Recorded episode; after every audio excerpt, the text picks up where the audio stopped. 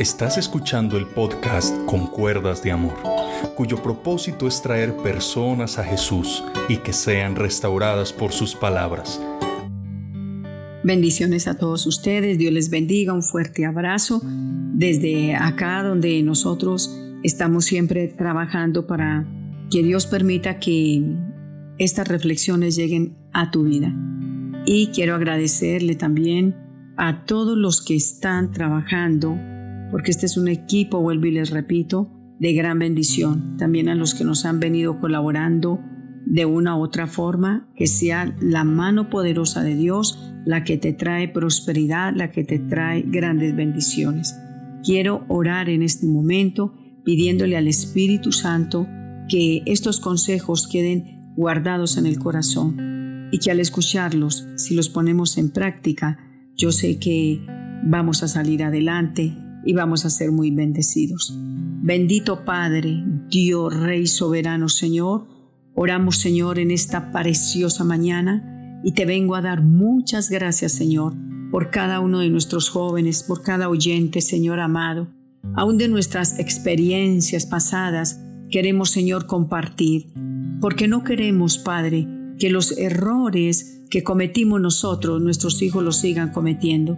Queremos, Señor, déjanos guiar. Queremos, Señor, amar tu palabra. Queremos obedecerla.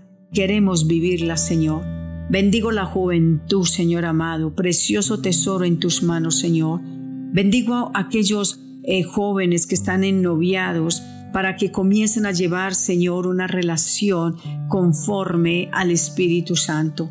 Padre bueno y misericordioso, Fortalece cada joven, Dios mío, cada muchachita que de pronto, Señor, por la falta del consejo o por no quererlo recibir, ha tenido fracasos. Pero hoy Dios te dice que Él te da una nueva oportunidad y que te levanta si tú comienzas a organizar tus pensamientos, a organizar tu vida. Ahí estará el Señor para ayudarte, para bendecirte y para fortalecerte. Padre, bendigo la juventud, que no haya más fracasos, que no hayan más matrimonios solamente que duran un año y luego ya el divorcio, la separación. Quiero, Señor, que los hogares permanezcan como ha sido, Señor, el deseo de tu corazón. Amén y amén, Señor. Bueno, nos estamos preguntando, ¿será que este joven me conviene? Ayer estuvimos haciéndonos varias preguntas y son de acuerdo a la palabra de Dios que está en 1 Corintios capítulo número 13, en el versículo número 4, traducción del lenguaje actual.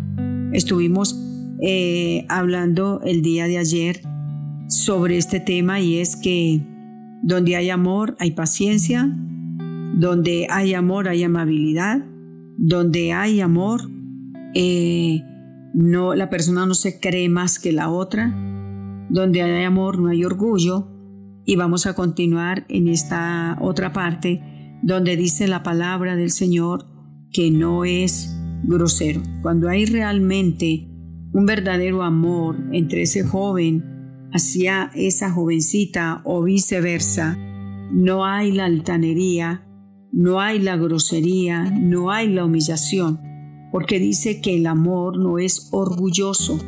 Cuando ella o él son orgullosos, y no se salen con la suya el uno o al otro, entonces, ¿qué hace? La persona orgullosa dice, me ofendiste, la persona orgullosa dice, a mí nadie me había, me había dicho esto, o a mí nadie me había rechazado, eh, mujeres son las que me sobran, o la muchacha puede decirle al muchacho, eh, muchachos son los que me mandan propuestas, y así sucesivamente. Si estas palabras comienzan a darse en esos momentos, te quiero decir que no te conviene, para nada, ¿no? Porque donde hay amor hay humildad para decir perdón, discúlpame, es, mm, me puedes dar otra oportunidad. Pero como dice aquí la palabra de Dios, que el amor no es que orgulloso, ni se cree más que nadie. Cuando el chico se cree más o la chica se cree más, dice, ah, muchachos son los que me, me sobran y mejor que tú. O también dice el muchacho, mujeres haya montones y como tú, de sobra. Ya aquí hay un irrespeto, aquí lo que hay es orgullo, aquí lo que hay es vanagloria, mejor ni sigamos hablando. Sigue el siguiente punto. El verdadero amor no es grosero ni es egoísta. Si desde el noviazgo o desde que tú comienzas a tener esta relación con esta persona, si ella o él es una persona grosera, tiene un vocabulario bien soez, si desde novio muestra realmente que es una persona que no piensa para hablar, para dirigirse a ti, yo te aseguro que en un futuro las cosas serán peores. Por eso, donde hay un verdadero amor, la persona no es grosera, no te va a tratar mal.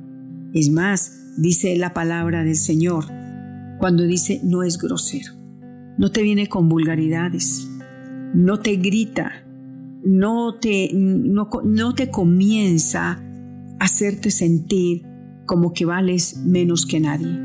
Tú sabes que una persona que es grotesca dice y ofende y se cruza las manos, se lava la boca y dice, yo aquí no hice nada. ¿Quieres una persona así para el resto de tu vida? Una persona con todos esos síntomas es una persona tóxica que te va a quitar la felicidad y te va a, llevar a una vejez prematura. No te conviene si es muchacha o si es muchacho, digámoslo así. La pregunta aquí, ¿es grosera o es grosero contigo? Lo segundo, dice el amor no es egoísta.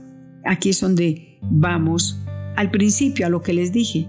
Donde hay un verdadero amor, cuando no hay egoísmo, es cuando yo pienso en la otra persona y no pienso en mí misma.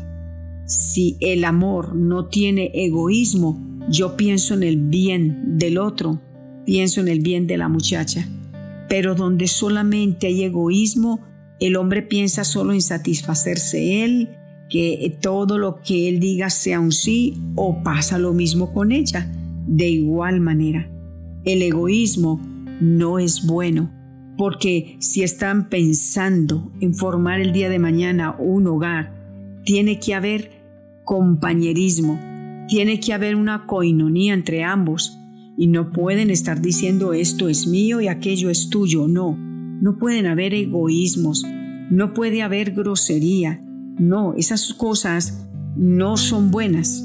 Cuando la palabra de Dios dice que el amor no es grosero, mi pregunta es ¿cómo te trata Él a ti?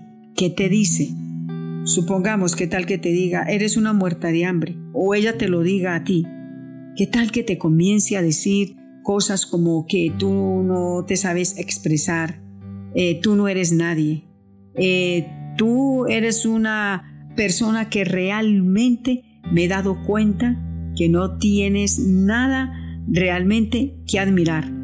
Si ese es el trato, si es una persona grosera contigo, o la muchacha le dice al muchacho cosas indebidas, yo te digo, realmente no es la persona apropiada no es la persona que te conviene. Porque si de novios te trata mal, si es grosero o te ha golpeado o te ha pegado o te ha dicho cosas indebidas o te ha comparado con otra muchacha o te ha comparado con otro muchacho, vaya dándole término a esa relación. Es tóxica y no te conviene, porque para eso tenemos la palabra de Dios que nos lo está aclarando y nos está enseñando esta parte. Ahora, ¿qué sigue diciendo esta palabra del Señor tan hermosa? Dice que el que ama no se enoja por cualquier cosa. ¿Te has dado cuenta cómo es el carácter de ella? ¿Cómo es el carácter de él? Que si no tiene o no le satisface los caprichos, entonces ¿qué sucede con esta personita? Se enoja por cualquier cosa. Vive airado, vive airada Sinceramente, te quiero decir, según estos síntomas, no me conviene. Según estos síntomas, yo estoy perdiendo el tiempo. Es tiempo de reaccionar, es tiempo de abrir los ojos, porque muchos dicen que el amor es ciego. No, el amor no es ciego. Abra bien los ojos. El dicho es, el amor es ciego y cuando se casan recobran la vista. No, desde ahora, por favor, abra bien sus ojos, pídale al Espíritu Santo de Dios si te conviene o no te conviene. El día de mañana vamos a continuar. Dios te bendiga.